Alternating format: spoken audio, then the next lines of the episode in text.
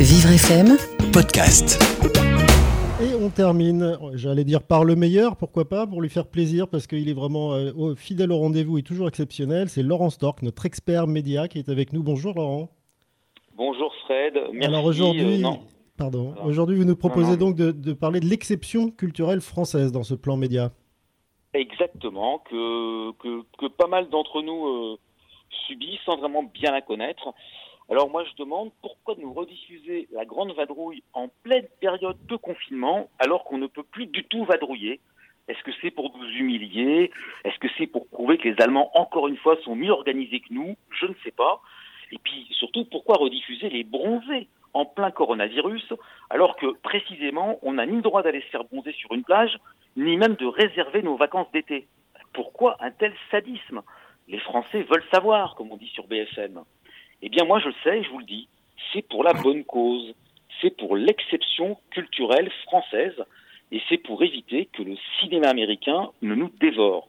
Parce que dans le cadre de l'exception culturelle française, les chaînes de télé doivent obligatoirement diffuser beaucoup, beaucoup de films français.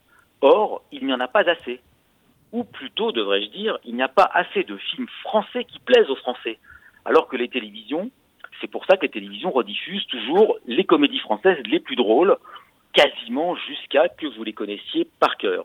Alors du, euh, c'est cela, oui, de Thierry Lhermitte au Sans Patate des Trois Frères, en passant par Touche pas au Grisby Salope des Tontons Flingueurs et au fameux Hockey de Jacouille de la Fripouille, ne croyez pas que c'est par souci d'économie que les chaînes diffusent ces films, car ces films coûtent cher. Alors ne vous plaignez pas non plus, avec 150 chaînes, vous avez le choix de ne pas les revoir. Depuis le temps, vous savez très bien que le prénom de Leblanc, c'est juste, juste Leblanc, vous, votre prénom, c'est François, c'est juste, et bien lui, c'est pareil, c'est juste.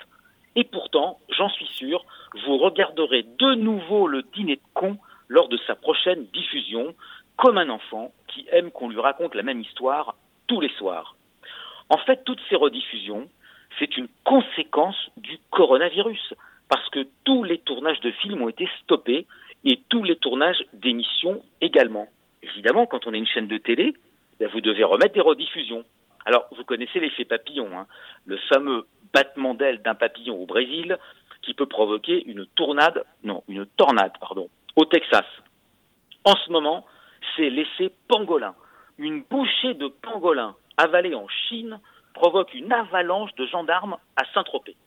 Alors c'est le dérèglement euh, climatique. Euh, non, pardon, c'est le dérèglement médiatique. Après tout, il est logique que les télés diffusent un film du dimanche soir tous les soirs, puisque le confinement, c'est une sorte de long dimanche qui durerait deux mois. Alors pour tous ceux qui ont oublié Wakatepe Baboun, non, juste un doigt, ou Monseigneur, il est l'or, lors de se réveiller, bah, révisez vos classiques avec vos enfants, parce que c'est ça l'exception culturelle. C'est regarder la soupe aux choux, confiner avec ses enfants, et sans oublier de faire un concours de paix en même temps. Alors si vous ne le faites pas pour vous, faites-le pour la France. À mardi. Merci Laurent. Une petite question pour vous Laurent. Est-ce que vous pensez qu'à partir du 14, du 11 mai, les productions justement vont re- repartir? Je pense qu'il y a des problématiques de, de, de sanitaires, de santé et également d'assurance, parce que euh, tous les, toutes les émissions télé, toutes les productions du monde entier sont très assurées, et euh, il va y avoir des conversations, je pense, avec eux. Et à partir de là, euh, les télés, à mon avis, sont tellement exsangues qu'il y aura une grosse pression pour que ça reparte.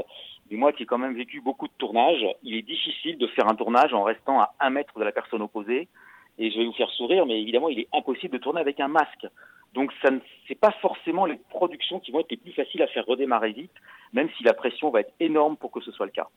Donc on va encore avoir euh, droit à pas mal de, de rediffusions et on attend donc le dîner de con puisqu'il n'a pas encore été rediffusé comme vous le- nous le dites. Vivre FM, podcast.